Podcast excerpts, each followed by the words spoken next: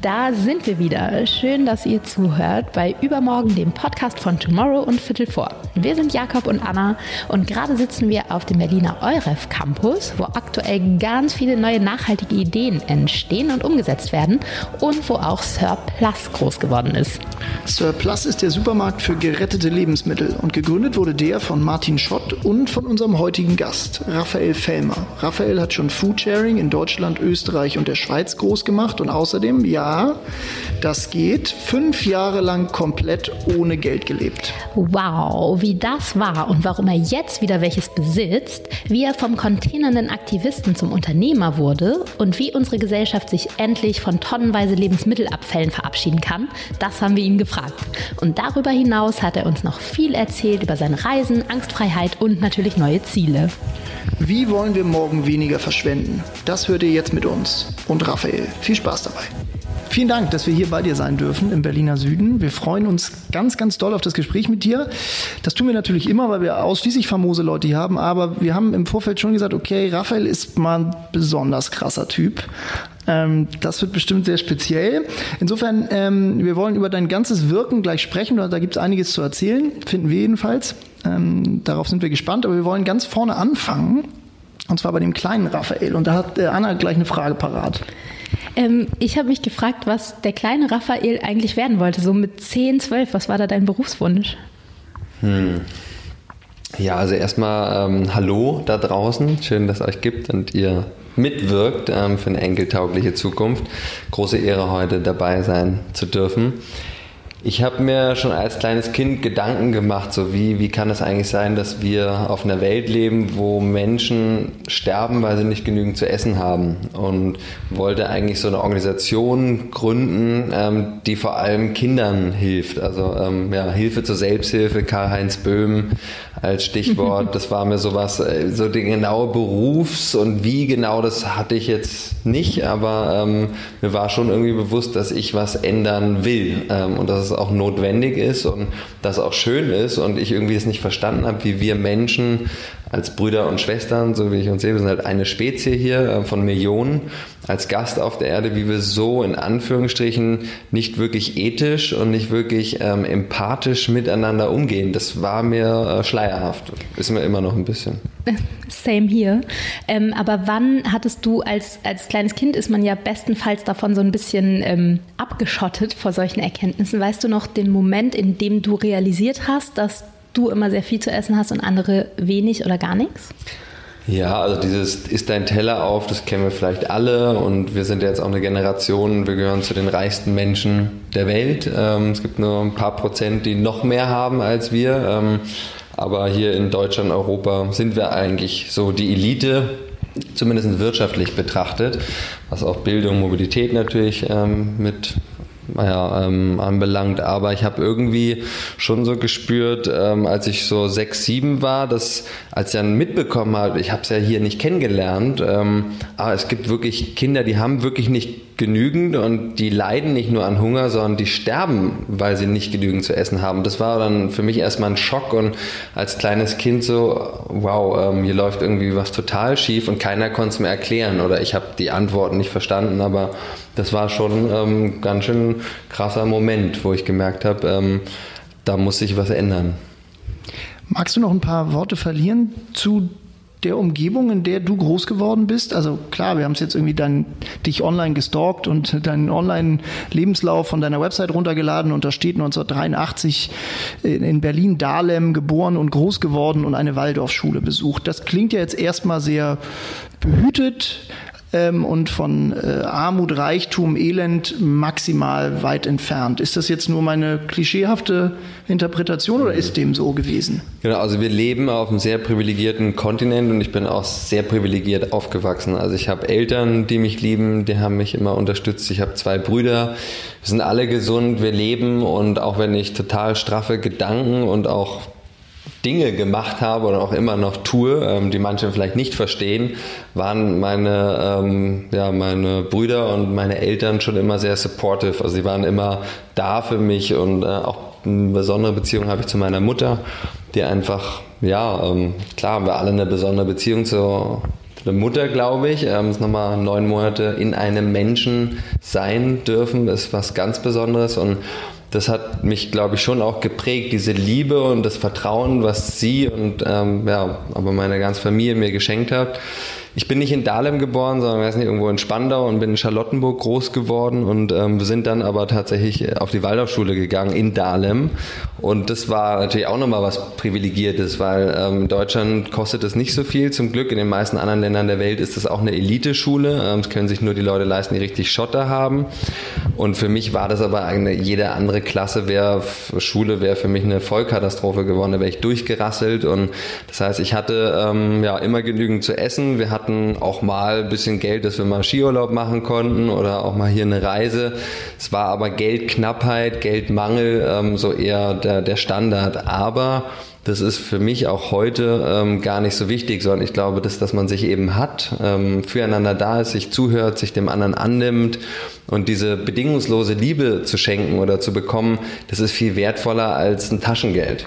Ist es aber, ähm, hattest du in deiner Kindheit trotzdem mal so Momente, wo dir das nicht so bewusst war? Weil ich stelle mir vor, gerade in einem Umfeld, wo vielleicht Geld mehr eine Rolle spielt und man hat dann mal nicht so viel, denkt man doch auch manchmal so, ey, ganz ehrlich, schön, dass ihr mich liebt, aber ich hätte jetzt einfach gerne eine neue Hose.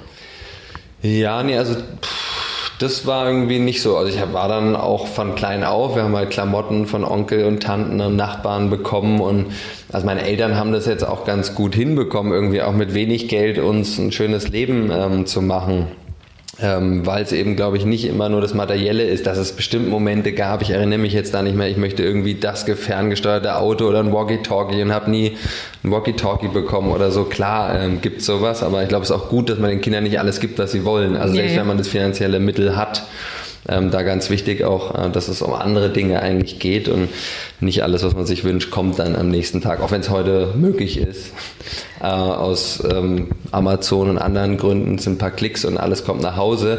Aber das geht halt nicht im Einklang mit der Natur äh, und mit unseren anderen siebeneinhalb Milliarden Menschen, mit denen wir den Planeten teilen. Und ich erinnere mich mehr so dran, dass ich irgendwie mitbekommen habe, ja, ähm, mir geht's sehr gut, aber ich konnte es gar nicht so wertschätzen als Kind oder dann auch als Jugendlicher, wie ich es dann später, nachdem ich dann auch so in andere Familien mehr eingetaucht bin mhm. ähm, und durch die Welt gereist bin und so wirklich da nochmal mitzubekommen, dass ich halt die volle Breitkante Glück äh, und ja, so Sonderstatus mitbekommen habe und ich gemerkt habe, wow, das haben viele nicht, das haben viele nicht, das nicht und dadurch erst überhaupt wirklich die Dankbarkeit und auch das Verständnis für ähm, ja, meinen glücklichen Weg, ähm, für mein Schicksal so mitbekommen habe, begriffen habe. Voll schön. Gab es so einen Moment, der für dich einschneidend war, wo du beschlossen hast, so dein, dein Wirken, dein Tun, wirklich so dieser Mission, der du ja jetzt in den letzten Jahren deines Berufsweges ganz deutlich verpflichtet hast, sozusagen die Welt zu einer besseren zu machen, gegen Verschwendung, mehr Bewusstsein zu schaffen für nachhaltigen Wandel, wo du gesagt hast, okay, das ist, äh, das ist meine Mission, das will ich machen, oder ist das eher so peu à peu gekommen und am Anfang hast du wie die meisten von uns, haben wir erstmal angefangen zu jobben oder zu studieren und mhm wie, wie, wie bist du zu dem geworden, sozusagen, der du heute bist, als, als Pionier ja in vielerlei Hinsicht? Mhm. Also es war schon so, dass ich dieses Bestreben, ich möchte Kindern helfen, vor allem deren Unterernährung leiden, das war schon viele Jahre stark so und ich wollte dann Millionär werden. Weil ich dachte, ja, mit Geld kann man ja alles machen und dann kann ich eben eine Organisation und so weiter starten. Das war der Ansatz. Geil. Wie alt warst du da? Da war ich so 14. Mhm. Und dann habe ich aber irgendwie ähm, auch diesen Millionärswunsch, eben nicht für mich jetzt äh, Konto, also damals gab es ja leider Tomorrow noch nicht, irgendwie ein fettes Tomorrow-Konto zu haben, sondern eben mit dem Ansatz, cool, umso mehr Geld ich habe, umso mehr kann ich helfen. Und ähm, bin dann aber nach Mexiko gekommen für meinen Zivildienst, den ich im Ausland gemacht habe. War damals noch verpflichtend, sowieso cool, glaube ich, ein Jahr wenigstens mal irgendwo zu helfen. So viele tolle Sachen und für einen persönlich auch, sehr bereichernd. Und dann habe ich aber in Mexiko so meine Business-Modelle durchgerechnet ähm, und mir Sachen ausgedacht, wie wie ich eben Geld machen könnte und habe dann gemerkt, ja, das passt aber gar nicht irgendwie ineinander. Auf der einen Seite, in Anführungsstrichen, beute ich die Mexikaner aus, die dann da arbeiten, äh, in dem Laden, in der Fabrik oder wo auch immer, was ich mir ausgedacht habe plus die Natur, weil das dann teilweise auch noch Rohstoffe waren, die man der Natur einfach so entwendet. Und dann soll ich damit aber jetzt Menschen helfen. Also das, und ich hatte damals so Impact Startup, ähm, irgendwie Sozialunternehmen und so kannte ich gar nicht, sondern für mich war die Landkarte eher, es gibt Vereine, so Organisationen und dann gibt's halt meistens so die Firmen und habe halt mehr verstanden oder dachte ich, dass halt die Firmen eigentlich eher schlecht sind, wie ausbeuterisch. Also sei es entweder Ökosystem oder Menschen oder eben auch die Tiere. In der privilegierten Gesellschaft, von der du jetzt schon ein paar Mal gesprochen hast, sind ja viele junge Menschen, vor allen Dingen in unserem Alter, eher ähm, von so Prozessen und Ressourcenverschwendung und so abgeschnitten.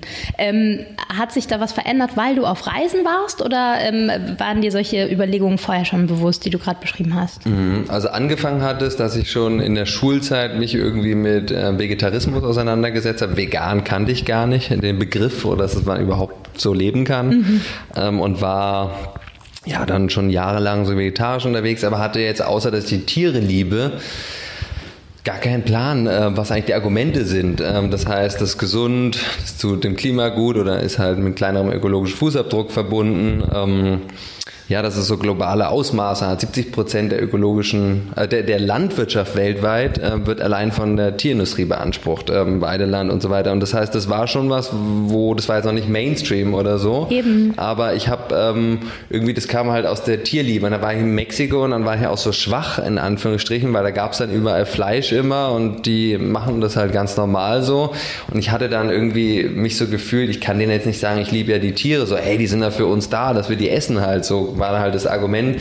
Und ich war halt nicht so fundiert in dem und auch nicht so 100% überzeugt, weil ich mich halt nicht tiefgründig auseinandergesetzt habe, dass dann auch wieder Fleisch gegessen habe. Und ähm, bin dann aber immer mehr auch tiefer reingekommen in das Thema ja, Vegetarismus oder eigentlich überhaupt Landwirtschaft anzugucken, was für einen krassen Impact hat äh, unsere Ernährung ähm, auf die Welt. Und das ist jetzt mehr auch von dieser Liebe zu den Tieren hin zu einem vielleicht ganzheitlicheren Bewusstsein und wie handeln wir dann auch nach unseren Maximen und Werten, die wir im Herzen haben. Apropos Handeln, ganz kurze Frage, geistest du dich dann so ein bisschen selbst, wenn du schwach wirst und mal wieder Fleisch isst oder ähm, erlaubst du dir solche in Anführungsstrichen Fehltritte?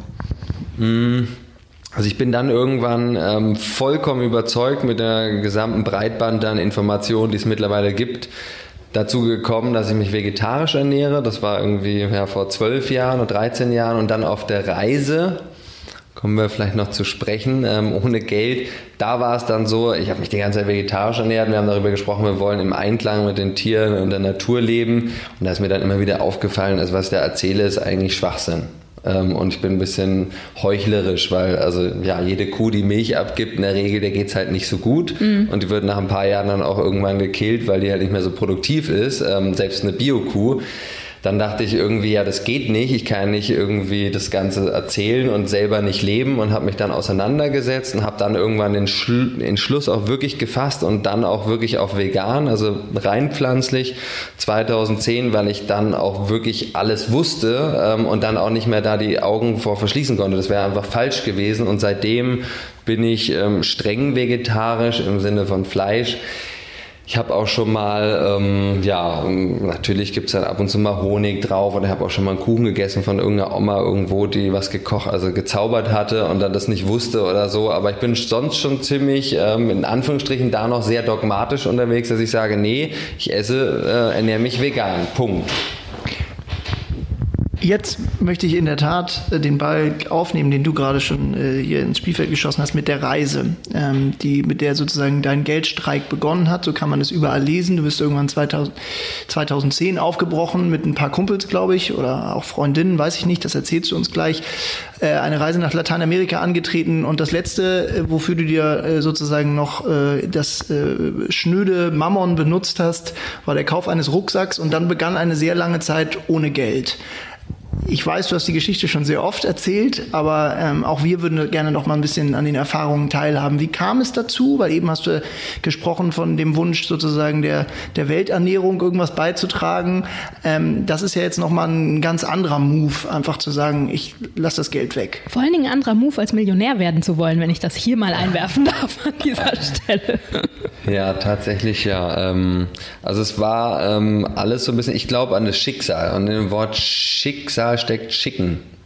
Ähm, und wenn man sich das so vorstellt, dass das Leben, also warum wir jetzt hier sitzen, da gibt's ähm, ganz, ganz viele Punkte, wie das irgendwie entstanden ist. Ähm, und so ist es auch mit einer Beziehung, mit einem Partner, Partnerin, den man irgendwie kennenlernt. Und so ist auch teilweise mit Berufsentscheidungen, äh, mit wo lebt man Entscheidungen und ähm, wo reist man hin Entscheidungen so ungefähr. Und ähm, das ich ähm, im Jahr 2009 zwei E-Mails bekommen habe von Freunden aus Mexiko, weil ich ja da meinen Zivildienst gemacht habe und war da auch im, ja, ein Semester noch an der Uni und ich kriege nicht so viel Hochzeitseinladungen und die waren zufällig, also der Zufall und das Schicksal, beide im März 2010.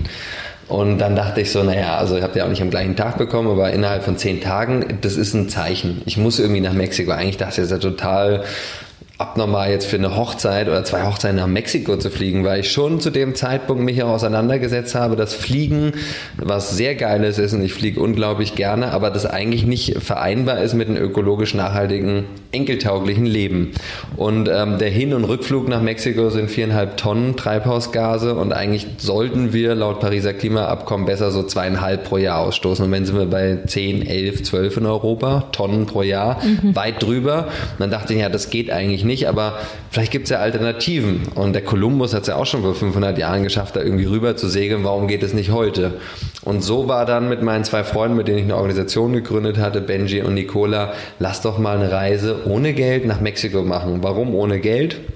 Zum einen, ähm, weil wir irgendwie gespürt haben, dass das Geld schon manchmal auch etwas ist, was Menschen ähm, so eine Distanz schafft, also ähm, zwischenmenschlich oder auch zwischen unserem Herzen und also was will ich wirklich und welche Entscheidung treffe ich dann? Ah, okay, da verdiene ich mehr, ähm, mhm. da gibt es mehr Karrierechancen, damit ich später mehr verdiene, was auch immer. Das heißt, das Geld kann uns schon ganz schön stark beeinflussen und da wollten wir auch sagen, ja, wie ist denn eigentlich die menschliche Beziehung zwischen uns, wenn Geld gar nicht existiert? Und in dem Fall haben wir gesagt, wir nehmen halt kein Geld mit, außer ein paar Notgroschen, irgendwie Visa-Geschichten, wenn es da mal was gab, ähm, was auch nur fünfmal vorgekommen ist, aber dann auch zu sagen, 50 Prozent aller Lebensmittel werden in Europa, die wir hier produzieren und die wir importieren, nicht gegessen. Das heißt, wir leben in einer absoluten Überfluss- und Verschwendergesellschaft. Weltweit sind es 1,6 Milliarden Tonnen, 1200 Milliarden Dollar, die wir jedes Jahr vernichten. Genug, um alle hungrigen, hungernden Menschen viermal zu ernähren. Das heißt, wir haben nicht ähm, zu wenig Essen, wir haben viel zu viel Essen. Und ein Großteil füttern wir dann noch an Tiere, dann weiter. Das Problem. Und dann wollten wir einfach sagen, hey, ähm, alles ist möglich. Alles, was du eigentlich in deinem Kopf ähm, für möglich erklärst und jede Idee, ähm, ob das Tomorrow ist, ob das dieser Podcast ist äh, oder ein Kind bekommen, was auch immer, äh, ist im besten Fall ähm, irgendwann mal im Kopf entstanden und man hat sich überlegt, ja, ich möchte das Baby ja. Tomorrow oder sein eigenes Kind haben. Und dann kann man die Sachen auch realisieren. Das heißt, ich gehe davon aus oder ich empfinde es so, dass wir gerade in der Transformationszeit überhaupt der Menschheit leben. Also es gab nie eine höhere Transformation, die wir gerade erleben und das auch mitprägen können und miterleben. Und das ist einfach eine sehr dankbare Zeit. Und wir wollten damals halt schon vor knapp zehn Jahren sagen, genug Verschwendung, Stopp Überfluss, wir müssen uns ändern. Und zwar auf persönlicher Ebene, aber auch gesellschaftlich, politisch muss sich was ändern und die Firmen müssen, müssen umdenken. Aber wie denken sich Firmen um, indem halt der Verbraucher, wenn man eine Wahl mit dem Konsum oder auch Boykott, wenn ich sage, ich esse Tiere nicht oder ich kaufe diese Produkte nicht, weil ich da nicht hinterstehe, dann ändert sich die Wirtschaft. Und damit wollten wir ein Zeichen setzen, alles ist möglich, die Menschheit ist der Hammer, du brauchst keine Angst haben vor da draußen, vor anderen Kulturen, anderen Sprachen lebe deine Träume, ähm, verträum nicht dein Leben und glaub an dich ähm, und was dein Herz dir sagt, was richtig ist. Mein Herz sagt mir gerade, wie schön, dass mal jemand sagt, die Menschheit ist der Hammer, wo doch gerade in dieser Transformationszeit so wahnsinnig viel über die Menschheit geschimpft wird, zu Recht auch. Aber letzten Endes ähm, kämpfen wir ja alle dafür, die dann doch zu erhalten, diese Spezies. Insofern finde ich das ganz gut, da mal Props zu geben. Ähm, Ich habe dich, bevor ich dich getroffen, ich treffe dich gerade so intensiv zum ersten Mal und habe dich vorher immer im Ursprung als Aktivisten wahrgenommen. Und mit dem, was du gerade gesagt hast, kommst du mir doch recht unternehmerisch vor. Also hattest du schon sehr früh wirklich einen Gedanken, gesellschaftlich was zu verändern, nicht nur persönlich, sondern wirklich gesellschaftlich, politisch, wirtschaftlich? Ja, total. Also ich glaube auch, ja, ob ich jetzt noch ein Aktivist bin, Weiß ich nicht, ich glaube schon irgendwo, vor allem im Herzen. Äh, mhm. Ich war aber immer jemand, der etwas unternimmt. Also ich habe schon in der Schule ähm, Organisationen gegründet, äh, Bewegungen gestartet, habe dann auch eine Juniorenfirma gegründet, ähm, eine Organisation dann wieder im Studium, habe mir immer, also Sachen unternehmen finde ich einfach geil, weil man sieht, was man tun kann hier auf der Welt. Und dieses Jahr nur die Politik muss sich ändern ähm, oder die Firmen, das ist halt auch sehr leicht gesagt. Und man kommt dann sehr in so eine Rolle von, man kann ja eh nichts machen. Und da bin ich auf jeden Fall kein Freund von. Und ich glaube, wir sollten noch viel stärker unsere Kraft, die wir wirklich haben oder auch Verantwortung, die bei jedem Einzelnen von uns liegt, weil wo lege ich mein Geld an, wo beziehe ich meinen Strom, wo kaufe ich meine Lebensmittel ein, was für Lebensmittel kaufe ich, wo bekomme ich meine Textilien her, etc. pp. Das ist deine Entscheidung. Wir leben in einer freien Marktwirtschaft und du kannst natürlich heute alles machen, was du willst, aber eigentlich ethisch und ökologisch dürfen wir vieles eigentlich nicht mehr machen. Oder wenn dann ähm, vielleicht nur zu Sondersachen, ähm, wo man halt sagt, gut, also ich fliege auch noch ab und zu, wenn es halt notwendig ist. Aber vieles ist halt nicht notwendig. Da kann man Skype machen oder man kann sagen, man fährt mit dem Zug in Europa. Äh, meine Frau ist aus Mallorca, die ist dann auch auf die Reise dazugekommen.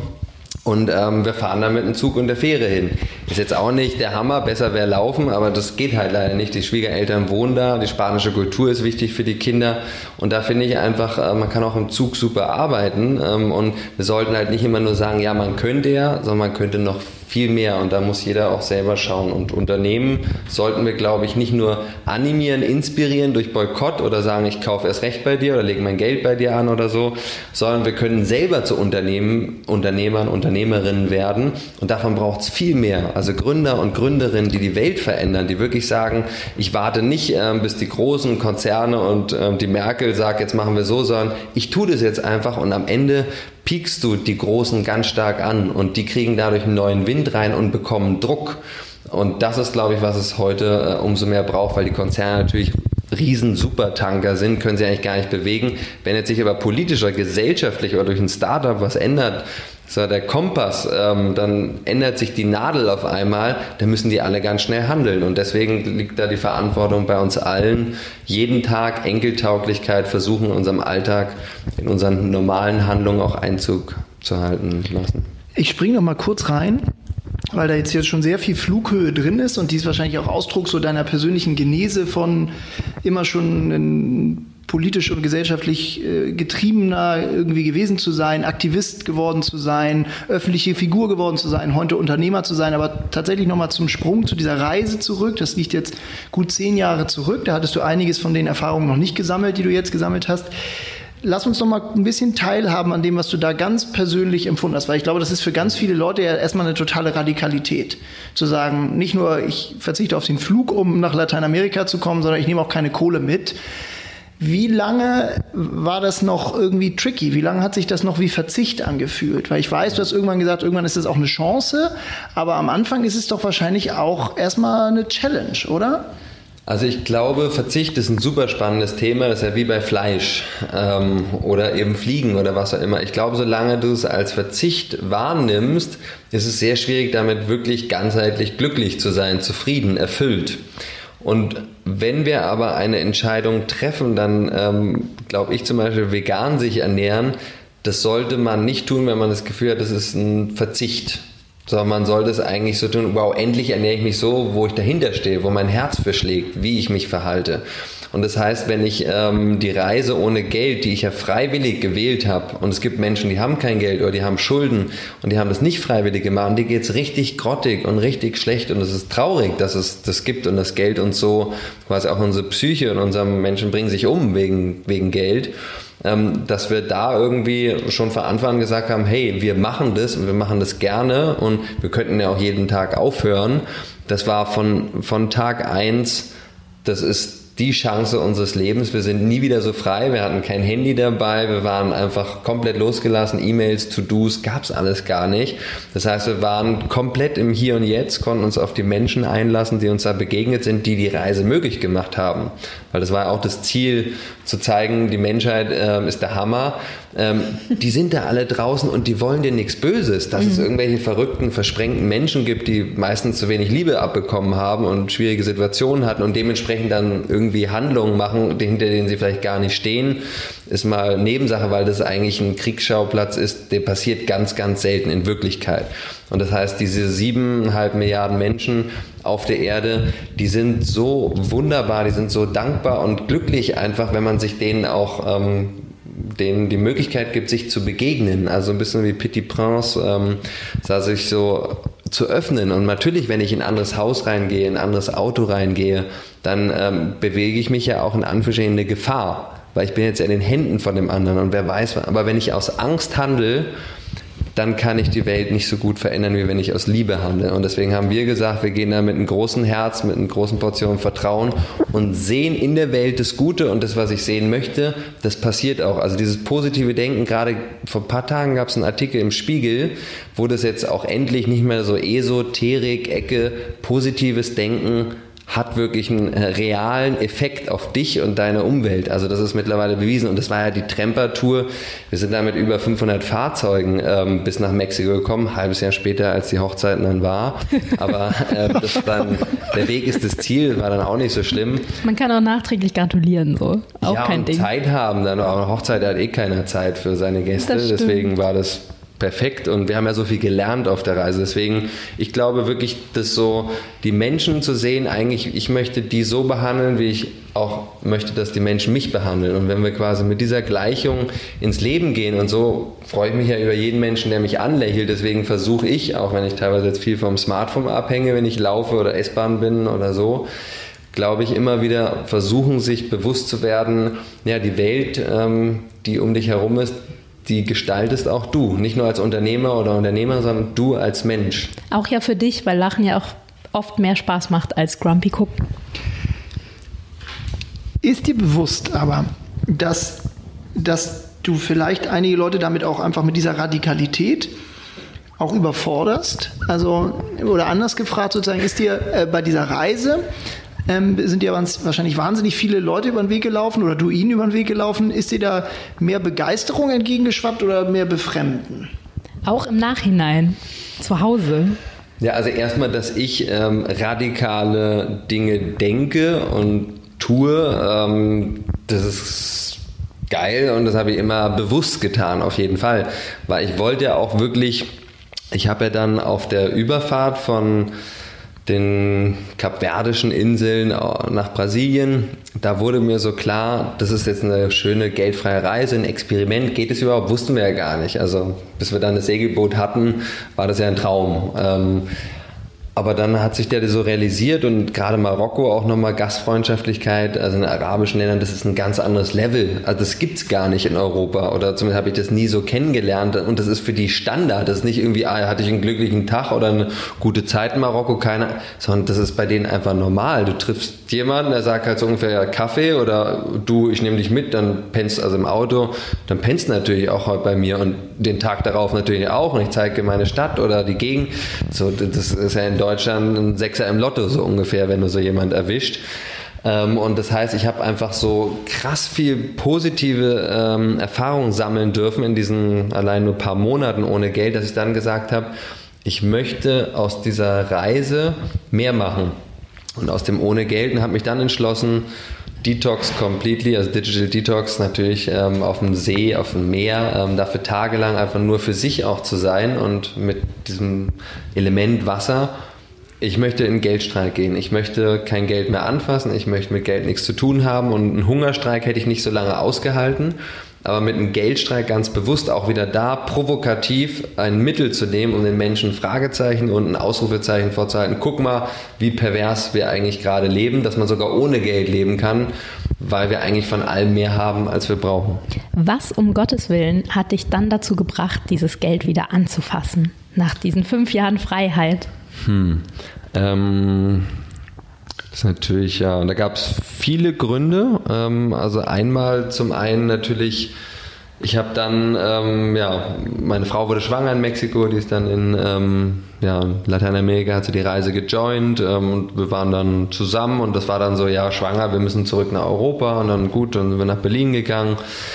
Dann haben wir da auch irgendwie ein paar Jahre ohne Geld gelebt. Das ging alles gut. Dann kam unser zweites Kind dazu. Ähm, jetzt habe ich Noam und Amael ähm, als Kinder zusammen mit meiner Frau. Bin super glücklich. Meine Frau hat mir auch sehr geholfen, ähm, mich zum einen auszuhalten und mich schon auch in diesen fünf Jahren Geldstreik ein bisschen lockerer werden zu lassen. Also ich bin dann teilweise auch extrem natürlich zu vielen Vorträgen gefahren und dann ist sie ähm, mit dem Zug gefahren, ich getrennt. Ähm, also das war jetzt quasi so, so extrem wollte ich das machen, dass ich gesagt habe, ich nehme es wirklich nicht an.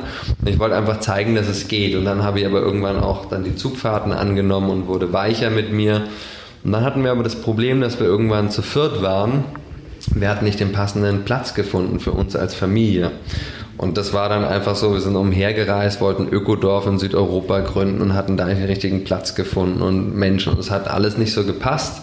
Im Nachhinein auch da wieder Schicksal, das sollte so sein, sonst säßen wir jetzt nicht hier wahrscheinlich. Äh, und ich bin sehr dankbar dann auch wieder ähm, die Entscheidung gemacht zu haben, nee, wir gehen zurück nach Berlin. Wir sind dann noch in Süddeutschland äh, für anderthalb Jahre gewesen.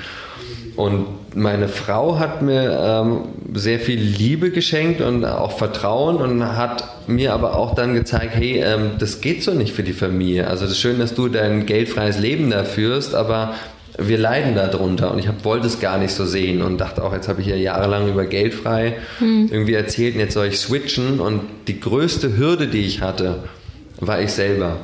Ist ja meistens so. Genau, ja. Also ich glaube, oft ähm, ist es so, dass wir glauben, wir können das nicht, ähm, ich schaffe das nicht oder und wenn ich mir im Kopf sage, ich kann was nicht, ich schaffe was nicht, ich bin nicht gut genug für den oder für den Job oder was auch immer, ähm, dann hat man wirklich ein Problem, ähm, weil du bist der stärkste Sender bei dir und wenn du die ganze Zeit da so sendest, ich schaffe das nicht, schaffe das nicht, dann klappt das auch nicht so gut. Das heißt, auch da wieder positive ja. Gedanken, tun was Gutes und in dem Fall war ich halt so, ich habe jetzt fünf Jahre gesendet ohne Geld und wir brauchen eine Welt ohne Geld. Ich glaube da immer noch dran, aber wir leben halt jetzt gerade in der Welt mit Geld ähm, und dass man mit Geld auch was bewegen kann. Und ich habe das Geld ja so ein bisschen verabscheut, habe gesagt, ich will damit gar nichts zu tun haben. Das meiste Geld geht in irgendwelche ja, ähm, Hedgefonds und irgendwelche Fonds überhaupt, wo es nur um maximale Profitsteigerung geht und äh, um das Wohlergehen der Menschen, Tiere und Erde spielt da keine Rolle und war dann so ein bisschen, nee, damit will ich nichts zu tun haben. Und dann kam es aber dazu, dass wir mit Foodsharing, ich habe äh, Foodsharing aufgebaut, total schön, mittlerweile fast 60.000 Ehrenamtliche, die Lebensmittel retten.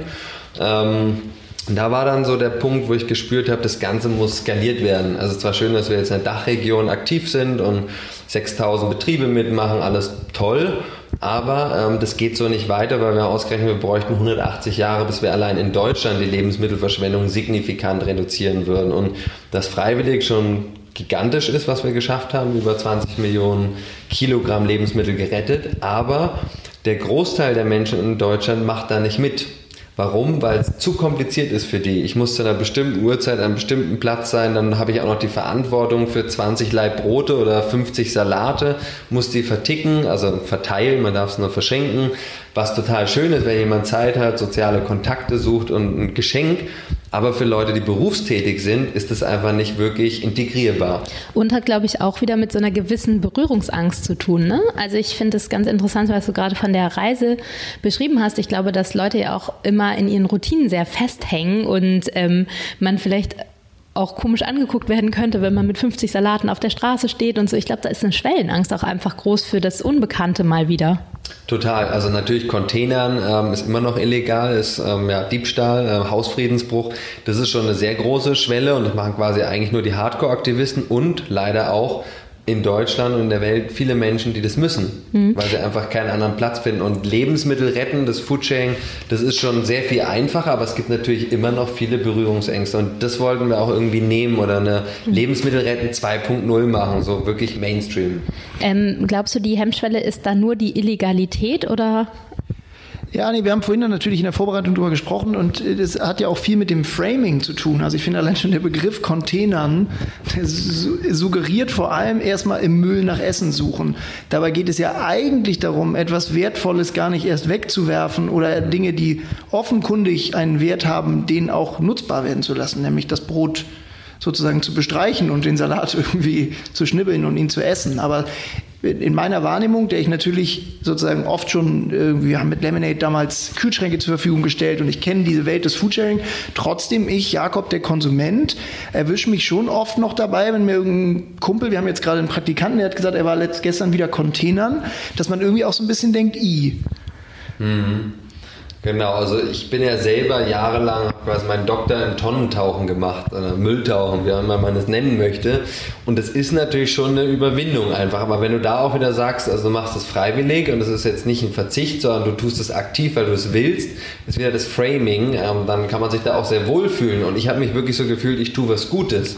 Und du hast ein Wording erfunden. Entschuldigung, mhm. aber mit, also ich glaube, mit vielem, also Lebensmittel retten an sich ist schon ein Wording, das besser ist als Tonnentauchen, weil Tonnentauchen, super sorry, das ist ein bisschen i. Man findet es nur cool, weil man die Sache an sich cool findet, aber die Aktion will man dann doch lieber dir überlassen, glaube ich, im Mainstream. Insofern glaube ich, ist es auch total wichtig und Mainstream ist ja, glaube ich, auch ein, ein Stichwort für dich, oder? Du wolltest ja schon das Ganze noch gesellschaftsfähiger machen. Genau, also noch gesellschaftsfähiger zum einen, aber vor allem einfach noch mehr Impact erreichen, also Wirkung, ja. dass sich was verändert. Und zwar, es geht ja gar nicht nur darum, dass wir jetzt aus der Mülltonne Lebensmittel rausholen oder im besten Fall da gar keine mehr reinwandern, weil sie eben vorher abgegeben werden, was mhm. jetzt ja schon zum großen Teil passiert. Und die Tafeln wollten wir auch mit Foodsharing nie was wegnehmen. Ähm, es war immer oberstes Gebot, Tafel first. Das gleiche jetzt wie bei Surplus. Nur, dass wir in einer größeren Ecke, also bei zu großen Mengen retten. Aber es geht ja auch darum, dass wir diesen gesellschaftlichen Diskurs brauchen. Warum landen denn 50 Prozent der Lebensmittel in Europa in der Tonne? Und jetzt sag doch mal warum. Ja, warum? Also ähm, zum einen, wenn wir da anfangen, entlang der Wertschöpfungskette zu gehen, weil bei den Landwirten 10 bis 50 Prozent schon auf dem Acker übrig bleibt. Warum? Weil die Sachen zu groß sind, zu klein, Überproduktion, hässlich. Hässliches Gemüse. Es kommt doch auf die inneren Werte an. Äh, ich bin da total bei dir, Anna. Also ich kann es auch nicht ganz verstehen. Mhm. Ähm, auf der anderen Seite verstehe ich es mittlerweile aus ökonomischen Gründen. Das heißt, ähm, warum gibt es so eine Norm, ähm, die jetzt nicht mehr eine EU-Norm ist, aber dass die Gurken alle gerade und nicht länger als 25 Zentimeter und nicht dicker als 8 sein sollen, ja, da passen halt mehr rein in die Kiste macht es ja irgendwie, wenn man jetzt nur so ökonomisch denkt, Sinn. Und in Anführungsstrichen, so eine Gurke ist halt total billig.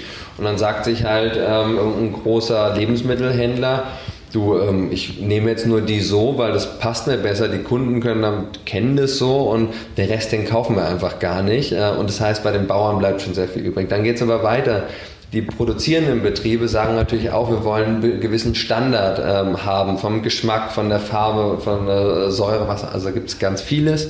Dann geht es weiter zu den Großhändlern. Also die schmeißen natürlich auch was weg. Wir reden immer über die Supermärkte, aber da wird was weggeschmissen, beziehungsweise wird auch abgelehnt. Also man kann sich das gar nicht vorstellen, aber es ist wirklich Realität in Deutschland und auf der ganzen Welt. Da kommt ein LKW, der ist tausende Kilometer zum Beispiel jetzt aus Almeria nach Deutschland gefahren, kommt bei irgendeinem Zentrallager an und dann sagen die, ja sorry, du bist leider fünf Minuten zu spät. Wir haben hier, Window ist ähm, zwischen 15 und 18 Uhr und das jetzt ist, ist leider 18.05 Uhr. Und wenn die die Ware brauchen, dann sagen sie natürlich, ja gut, komm mal an, vielleicht gibt es eine kleine Vertragsstrafe oder können wir verknuseln, also verzeihen. Aber oft ist es dann einfach so zu sagen, ja, leider gingen gerade die Tomaten nicht so gut. Jetzt haben wir einen Grund mehr, um den abzulehnen. Und der muss jetzt irgendwie gucken, der Lkw-Fahrer mit seiner Ware, was macht er damit? Und da habe ich schon Geschichten gehört, dass sie halt ihre Ware, die fahren in den nächsten Wald ähm, und laden die einfach aus, weil es billiger ist, als das Ganze zu entsorgen, was auch wieder Geld kostet. Das heißt, das sind ja Dinge, die kennt man gar nicht als ein Otto-Normalverbraucher. Und dann geht es aber weiter, die Supermärkte schmeißen auch was weg. Im Prozentualen von den 50 Prozent, die wir wegschmeißen, ist es nur wirklich sehr gering. Und dann sind wir dran. Also das heißt, plus minus, je nach Studie, zwischen 40 und 60 Prozent der Lebensmittelverschwendung in Europa findet bei uns in den Privathaushalten statt. Und da kannst du auch wieder fragen, warum. Da wichtige Grund ist natürlich, dass wir einfach uns in Anführungsstrichen leisten können. Wir sind so eine reiche Gesellschaft, das heißt, früher wurden die Kartoffeln gestoppelt vom Feld und da wurde nichts weggeschmissen und der Brotkrumen wurden aufgehoben und in die Suppe geschmissen oder so. Wir haben es jetzt, wir leben in einer Supermarktgeneration, alles ist ständig verfügbar und Lebensmittel sind unfassbar billig. Das heißt, ähm, das ist einfach seit dem Zweiten Weltkrieg Früher hat man da noch 50 Prozent ähm, von seinem Einkommen für Lebensmittel ausgegeben. Mittlerweile sind wir um die 10 äh, in Europa und Deutschland nochmal, ja, also unterstes Spektrum. Und dass wir dann uns das leisten können und weil wir dann auch zu Hause mittlerweile seit 39 Jahren gibt es dieses MHD, Mindesthaltbarkeitsdatum. Ein wichtiges Stichwort, über das wir auch unbedingt reden wollen.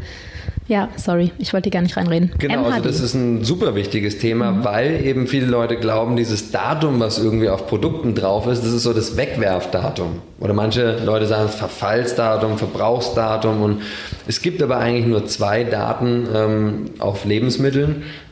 Und zwar zum einen das Mindesthaltbarkeitsdatum MHD und das andere ist Verbrauchsdatum zu verbrauchen bis. Und das finde ich so krass, dass man sich von diesem Mindesthaltbarkeitsdatum, das ja Mindest schon beinhaltet, doch als Verbraucher oder Verbraucherin so krass leiten lässt. Und da bin ich ähnlich wie bei dem Begriff Containern auch so ein bisschen bei mir selber. Ich erwische mich schon dabei, dass ich ein in Anführungsstrichen abgelaufenes Joghurt so ein bisschen more picky löffele, mhm. als eins, das, das noch cool ist. So auf jeden Fall. Und ich will das gar nicht, aber es ist einfach ganz krass gelernt. Geil, jetzt habe ich, während ich mein eigenes Leben beschrieben habe, mal wieder den Faden verloren. Was ich eigentlich ähm, fragen wollte, ist, es sind konditionierte Verhaltensmuster, aber wer, und das ist die Frage, jetzt habe ich sie wieder, wer hat die uns einkonditioniert? Wer hat hm. sich dieses Mindesthaltbarkeitsdatum ausgedacht und mit welchem übergeordneten Zweck können wir dann nicht hm. einfach draufschreiben, wann es wirklich wahrscheinlich schlecht ist oder auch einfach gar nichts, weil du hm. merkst es ja. Genau, also das, ich muss mal kurz ein Schluck Wasser für Raphael. Also das Mindesthaltbarkeitsdatum erstmal, wer das erfunden hat, so das kommt natürlich von ganz oben. Der Staat hat sich Sorgen gemacht um seine Bürger und Bürgerinnen. Das heißt, wenn wir da so ein Datum draufschreiben, dann ist der ja geschützter, weil er ja dann weiß, äh, wenn ein Produkt schlecht ist, so ungefähr. Und weil er ja auch keine eigenen Sinne hat. Genau, also wir haben ja tausende, äh, unsere Riechen, Schauen, Schmecken haben wir immer genutzt diese Einführung vom MAD hat uns dann immer mehr entfernt. Wir wurden entmündigt. Ja. Mittlerweile ist es so, dass gerade die jüngere Generation keinen Bezug zu Lebensmitteln hat. Das heißt, wir haben die nie selbst angebaut, nie geerntet. Oft kochen können wir auch nicht mehr. Ähm, und dann äh, passiert Folgendes, dass die Leute dieses Produkt sehen und eben schon, oh Gott, das ist ja schon morgen abgelaufen, so ungefähr, es könnte ja schon heute schon schlecht sein, äh, jetzt mal im Worst Case. Und selbst wenn dann Joghurt da eine Woche drin rumliegt, so ungefähr, okay, eine Woche, das ist noch okay, aber danach schmeiß ich es einfach grundsätzlich weg. Und dieses Vertrauen, deine Sinne, die können dir schon, da brauchst du deine Augen reichen meistens, äh, sonst kannst du riechen. Und wenn du selbst schmeckst, das schmeckst du sofort, ob das Milch ist, ob das Sahne ist, äh, ob es der Joghurt ist. Und dann gibt es aber eben auch ein Produkt ähm, und Produkte, die haben ein Verbrauchsdatum. Und das Verbrauchsdatum ist aber nur bei ganz wenigen Produkten drauf. Hackfleisch, rohe Eierspeisen. Und das ist eine harte Deadline. Danach sollte man das auch nicht mehr essen, weil da kann man dann nicht riechen, fühlen, schmecken. Das geht dann nicht so einfach. Und da hat der Gesetzgeber schon drauf geachtet. Warum das jetzt nicht geht, dass man sagt, wir führen einfach das ganze MHD, das lassen wir mal außen vor, das gibt, schaffen wir ab das geht, glaube ich, nicht, so wie Containern legalisieren wäre zwar schön, aber geht auch nicht, weil irgendjemand schuldig sein muss immer. Und da haben wir das Problem, wer ist denn dann zuständig? Wer ist denn dann haftbar? Weil jetzt Lemon, Lemonade zum Beispiel, schönes, äh, super geiles Produkt, aber es kommt mal vor, dass ihr auch Produkte habt, die halt nicht alle gingen. So. Euch kauft kein normaler Supermarkt die Sachen ab, wenn sie abgelaufen sind. Weil bis zu diesem Datum MHD, was ihr selbst bestimmt als Produzent, da legt ihr aber normalerweise einen fetten Puffer drauf. Und da geht es ja auch nicht um die Genießbarkeit, sondern in allererster Linie geht es um Geschmack, Farbe, Aussehen, vielleicht noch Nährwerte etc. Das machen die Produzenten ähm, selbstständig das Datum festlegen und jetzt ist es aber abgelaufen. Danach sagt Lemonade, wie jeder andere Produzent, ich übernehme keine Haftung mehr, dass eben all diese Dinge, die ich gerade erwähnt habe, so noch wie in dem Zustand, als ob es gerade die Fabrik verlassen hat, haben. Und ab dem Zeitpunkt übernimmt der Inverkehrbringer die Haftung, in dem Fall jetzt bei uns Surplus. Und das ist etwas, äh, wenn wir es jetzt abschaffen würden, Na, der super, wer, wer trägt denn jetzt die Haftung? Also das steht jetzt da irgendwie rum und bis zu welchem Datum, das heißt, wir brauchen da wahrscheinlich in unserer gesetzlichen Lage, wie wir in Deutschland aufgestellt sind, brauchen wir dieses Datum mittlerweile, weil es einfach alles sehr getaktet ist. Was wir aber auch brauchen, ist auf jeden Fall unser Gefühl zurück ne? und auf jeden Fall sich, sich entfernen von, diesem, von dieser Konditionierung und ein Wiederverlassen auf die eigenen Sinne, um wirklich, und darüber sprechen wir ja heute, ähm, etwas gegen Verschwendung zu tun im eigenen Haushalt auch, oder? Total. Also ich glaube wirklich dieses ähm, zu Hause erstmal gucken, was muss ich jetzt essen? Entweder ein Fach dafür haben oder nach vorne rücken. Wenn man einkaufen geht, ein Kühlschrankfoto machen oder so. Wir haben alle die tollen, schlauen Handys in unserer Tasche. Da kann man drauf schauen und sehen, ah, eigentlich habe ich das noch, dann esse ich das lieber auf, anstatt immer dieses für jede Gefühlslage im Kühlschrank, in der Vorratskammer, jeden Geschmack zur Verfügung haben. Natürlich passiert da Verschwendung.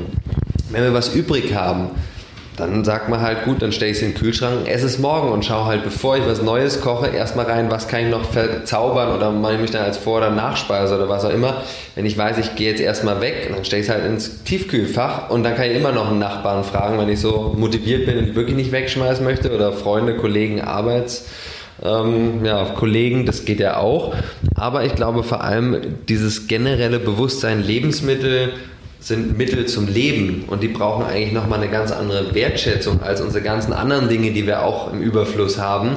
Und dass es da nochmal nicht nur darum geht, gut, das hat mich jetzt ein paar Euro gekostet, das kann ich ja wegschmeißen, sondern eigentlich, ja, wie gesagt, 800 Millionen Menschen haben nicht genügend zu essen. Und wenn wir hier in Europa was wegschmeißen, dann hat es auch einen Effekt, nicht nur Klimawandel, 8% aller Treibhausgase entstehen durch die Lebensmittelverschwendung, was ja gerade im Süden der Welt für Probleme sorgt, sondern ich klaue ja an Anführungsstrichen schon Wasser durch die Produktion in den südlichen Ländern, was dort dringend für die Subsistenzwirtschaft genutzt oder gebraucht wird, indem ich Sachen importiere und dann wegschmeiße. Ob das nur der Kaffee ist oder die Mango oder die Rose, was auch immer, das hat einen Effekt, wie wir hier mit den Dingen umgehen. Ich würde trotzdem gerne nochmal auf die politische Ebene zu sprechen kommen, weil wir äh, widmen uns ja oft oder vornehmlich Nachhaltigkeitsfragen unterschiedlichster Art in unserem Podcast und man stolpert immer wieder so über den gleichen Dreiklang, die Verantwortung der Wirtschaft oder welche ökonomischen Businessmodelle kann man entwickeln, um, um sich einer Herausforderung zu stellen, die Verantwortung des Einzelnen, dann vielleicht noch als vierte Größe der, der Zivilgesellschaft, wie ihr mit Foodsharing sozusagen sich Menschen organisieren. Aber es bleibt natürlich auch immer die Frage nach der Rolle des Gesetzgebers und du hast sie gerade schon abgetan äh, oder zum Teil beantwortet meine Frage, zu sagen, man kann das MAD jetzt nicht einfach so abschaffen, aber irgendwie fragt man sich ja doch, wie kann es sein, dass diese acht Tonnen Tomaten aus Almeria jetzt einfach in den Wald gekippt werden dürfen. Wie kann das sein, dass wir seit 40 Jahren sozusagen, äh, sozusagen unter dieser, unter dem äh, Joch des MHDs stehen? sozusagen, natürlich kann der Einzelne sich auf seine Sinne verlassen und ein Foto vom Kühlschrank machen, aber man fragt sich ja so ein bisschen, wofür zum Teufel ist der Staat denn da? Er hat es vor 40 Jahren vielleicht auch mit Goodwill eingeführt. Das waren auch andere Zeiten, Nachkriegszeit. Da gab es sozusagen vielleicht sozusagen Sicherheit in, in der Lebensmittelproduktion noch viel wichtiger, aber das ist ja heute längst Standard sozusagen. Was glaubst du, müsste in einer idealen Welt passieren, sozusagen, damit dieses perverse Ausmaß an Verschwendung und Vernichtung einfach von jetzt auf morgen äh, radikal verringert werden würde? Yes. Ja. Preis für die längste Frage geht dieses Mal an mich. Echt, ne? Das hatten wir auch selten. ist auf jeden Fall natürlich sehr komplex. Also ich glaube erstmal, was super zentral und wichtig ist, auch da sind wir beim Thema Geld. Ähm, kann ja auch nochmal anknüpfen, was ich vorhin dann mit dem Geldstreik und dann aufgehört, vor allem für die Familie, damit es denen gut geht und meiner Frau und Kindern. Aber dann auch zu sagen, gut, Geld ist ein bisschen wie ein Messer. Und ich kann mit einem Messer ein wunderbares, zauberhaftes, köstliches, veganes Gericht Menschen servieren. Ich kann aber auch mit einem Messer Tieren oder Menschen Leid zufügen. Und das liegt jetzt an dem Geld, es macht, was tue ich damit, welche Kanäle stecke ich das, was tue ich bewusst oder unbewusst, aber ähm, ja, ich habe ja keine Ahnung, wenn ich irgendeine Lebensversicherung abschließe, was die da mit der Kohle machen. So weiß ich ja vielleicht gar nicht, aber dass man zumindest aktiv, wenn man mit Geld umgeht, das schon mal im Kopf haben sollte. So und auch da wieder Geld ist Macht. Ähm, die Politik muss sehr viel Geld und das, da spreche ich nicht von ein paar Millionen, sondern Dutzenden oder Hunderten Millionen müssen die ausgeben aus meiner Perspektive, damit wir wirklich das Ziel, wofür sich auch die Kanzlerin Merkel ausgesprochen hat, was von den Vereinten Nationen kommt, dass wir bis 2030 in den nächsten elf Jahren 50 Prozent der Lebensmittelverschwendung reduzieren. Weil es reicht nicht nur Verbote und Gesetze und Steuern erlassen, äh, einführen, ist auch alles gut, aber wir brauchen wirklich Menschen, die dieses Thema Bildung und quasi so wirklich auch es gibt so viele Probleme in den Städten, also, aber wenn wir jetzt gerade sagen, Lebensmittelverschwendung ist ein globales Phänomen, globales Problem, was wir aber lokal lösen können, ähm, dann müssen da Leute auf kommunaler Ebene eingestellt werden, ähm, die das in den Schulen, in den ganzen öffentlichen Einrichtungen und so weiter wirklich vorantreiben und dann aber auch auf äh, nationaler Ebene, also in den Bundesländern und natürlich auch ähm, Bundestag, da müssen sich wirklich viele Leute beschäftigen und es muss aktiv äh, in unserem Curriculum in der Schule Einhalt finden. Überhaupt Thema Nachhaltigkeit Auf viel mehr, jeden. aber Bezug zu Lebensmitteln, also dieses, dass wir nicht mehr kochen können oder viele, ähm, dass wir auch gar nicht wissen, wie was wächst und wann und wie viel Zeit und Energie das braucht. Also dafür braucht es auch eben wieder, wir brauchen Schulgärten überall. Die Kinder sollen es selber ernten und praktischer, also praktischer Unterricht. Deswegen auch nicht immer nur jedes Jahr eine neue Leier in einer Stunde runterrattern, wie viel verschwendet wird, sondern diesen Bezug, eine Beziehung aufzubauen. Und dafür braucht es einfach Mittel und Menschen und ähm, UK ist da schon ein bisschen weiter. Die haben ein paar hundert Leute, die da eingestellt worden sind. Äh, Deutschland sind wahrscheinlich, also wenn es ein Dutzend wäre, wäre das schon viel. Ähm, und dann Preis vergeben ist auch schön, macht Deutschland. Den haben wir mit Foodchain gewonnen, mit Surplus gewonnen, das ist schön, aber dadurch ändert sich jetzt nicht so viel. Und das heißt, an der Informationsbildungspolitik muss sich etwas ändern. Da ist der Staat auch, glaube ich, in der Pflicht. Und da wollen wir auch später mit Surplus so Bildung, Lobbyarbeit quasi betreiben, auch auf EU-Ebene weil natürlich das schwierig ist für Foodsharing-Tafeln da wirklich mit Schmackes ranzugehen und auch da wieder Geld zu sehen. Ja, ähm, wir haben 10.000 Lobbyisten in Brüssel, die sind richtig gut bezahlte Leute, die kämpfen für ihre Firmen, aber wer kämpft denn für die Tiere oder für die Lebensmittel, die weggeschmissen werden? Kaum du, jemand. Raphael, du mit Surplus dann ja in der Tat. Wir sind ja so ein bisschen nach deinem Lebenslauf gegangen und irgendwann kam ja dann dieser Supermarkt ins Spiel, der ähm, ja für den Verbraucher eine Möglichkeit bietet, aber für euch ja auch wirklich äh, die Möglichkeit, diese Bildungsarbeit zu leisten. Ähm, ist das denn jetzt mehr ein, ein, Supermarkt oder ist das mehr ein Bildungsangebot? Mhm. Das ist ein sehr ähm, gutes Thema, weil natürlich uns war nach Foodsharing so, ey, wir müssen das jetzt Mainstream machen, salonfähig, nach vegan, Bio und Fairtrade kommt gerettet. Und ich glaube daran, dass wir das auch schaffen. Nicht alleine, aber dass wir da die Speerspitze sind von einem komplett neuen Markt, der halt letztendlich, wenn man es jetzt ökonomisch betrachtet, sieht, ja, Milliarden schwer ist. Das Problem ist 1,6 Milliarden Tonnen schwer. Also richtig fett eigentlich und auf der anderen Seite halt richtig traurig, dass es immer noch so ist, weil ja, vor zehn Jahren habe ich angefangen, Lebensmittel zu retten und es wurde nur jedes Jahr mehr weltweit. Die Verschwendung und deswegen haben wir gesagt, Martin und ich, ähm, mein lieber Mitgründer von Surplus, wir müssen jetzt einen Weg finden, um allen Menschen den Zugang also quasi dieses Convenient. Wir wollen ja alle im Handumdrehen die Welt retten. Und mit Tomorrow ist zum Beispiel ein gutes Beispiel zu sagen, ja, wir brauchen alle irgendwie eine Bank, wir brauchen eine Kreditkarte oder so, aber vielleicht kannst du damit auch noch was Gutes tun.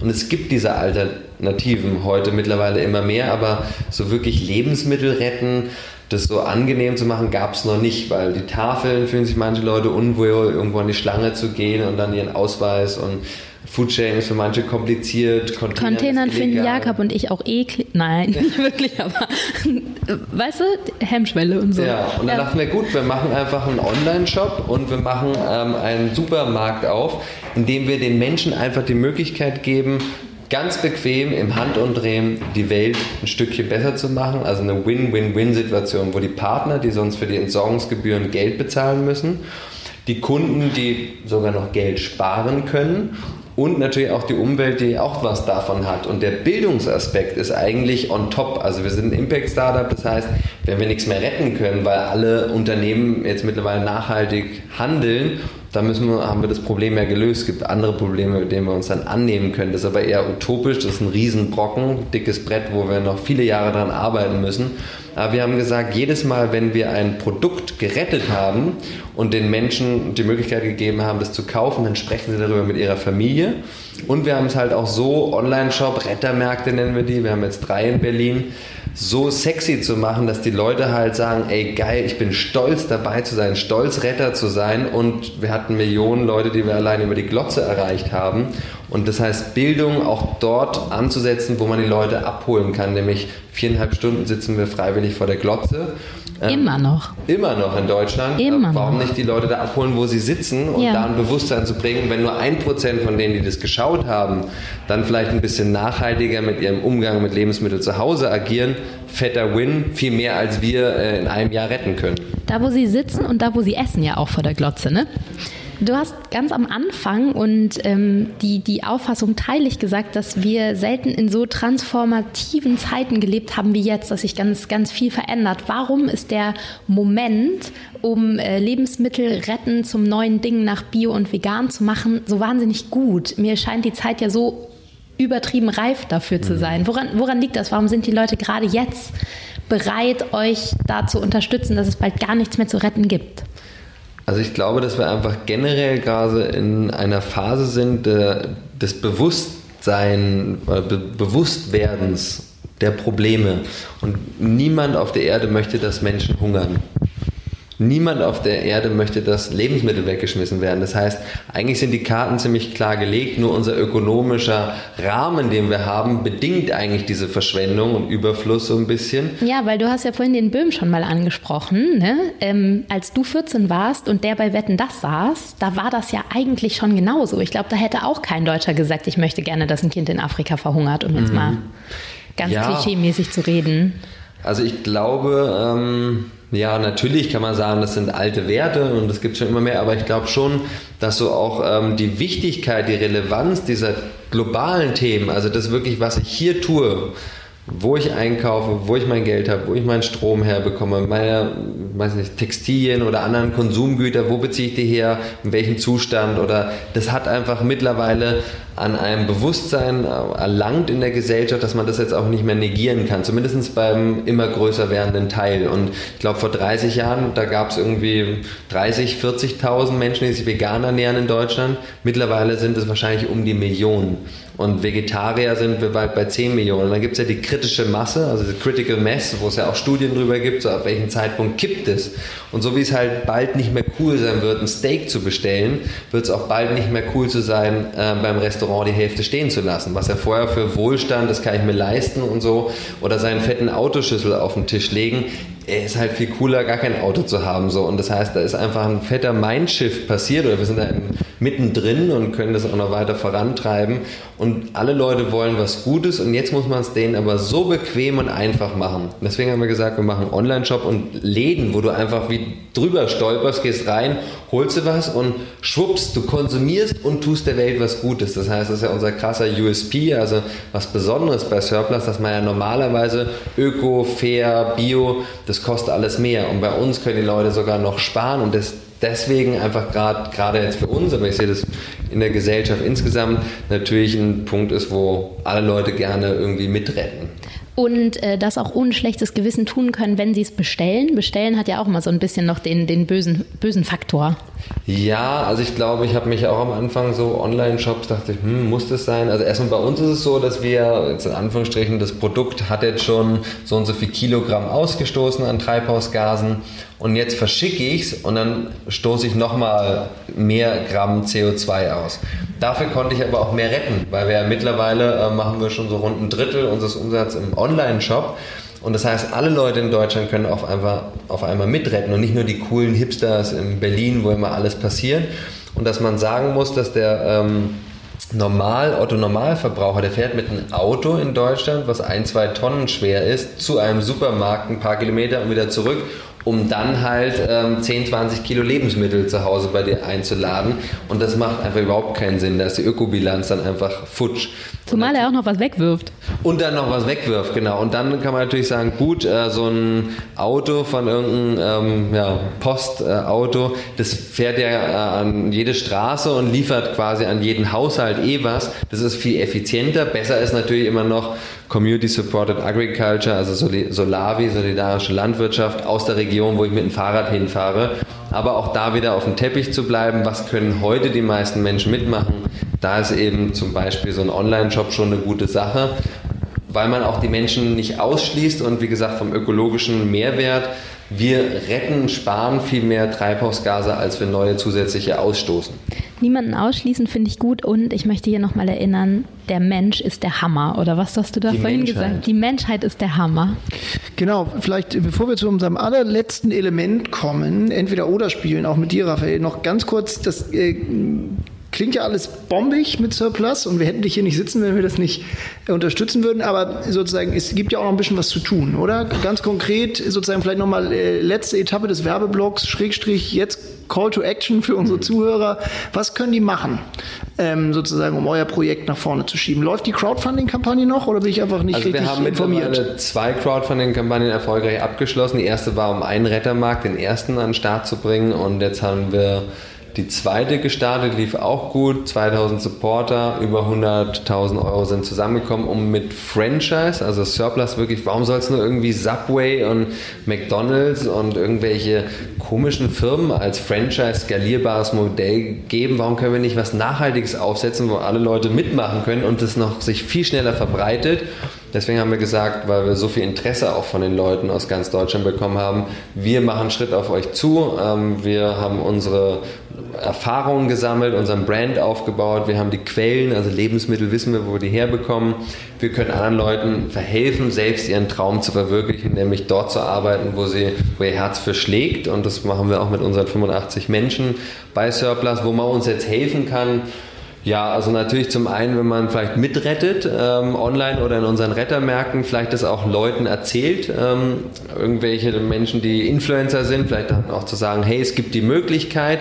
Und selber, das ist ja als Impact-Startup für uns wichtig, wie kann ich selber persönlich meinen Umgang mit Lebensmitteln, obwohl ich es mir leisten kann, die Verschwendung weiterzumachen, wie kann ich das reduzieren und da einfach ähm, ja, Butterfly-Effekt, was tue ich in meinem kleinen Umfeld und es hat eine Auswirkung auf meinen ähm, ja, auf meine Menschen um mich herum. Und da auch muss ich nochmal erwähnen, einfach diese pflanzliche Ernährung, das kann man auch als Lebensmittelverschwendung sehen, weil ich schmeiß da in die Tiere ganz viel Proteine rein und am Ende bleiben 10, 20 Prozent übrig, die ich dann konsumiere. Das heißt, ich kann mir eigentlich 70, 80 Prozent der weltweiten Landwirtschaft sparen, indem ich Dinge anbaue und sie selber esse. Und das nochmal mitzunehmen, dass man da halt einen krassen Effekt hat, wenn man sich pflanzlicher ernährt.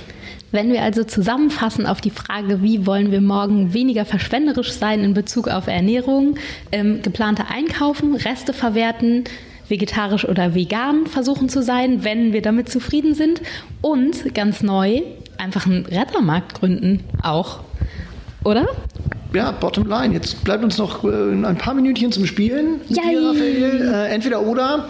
Äh, muss man nicht erklären, das Spiel ist easy. Äh, du darfst, glaube ich, einmal sagen, ich vergesse jedes Mal wieder die Regeln, aber du hast dir die auch ausgedacht, also kannst du die auch vortragen. Ähm, du darfst einmal beides sagen und einmal erklären.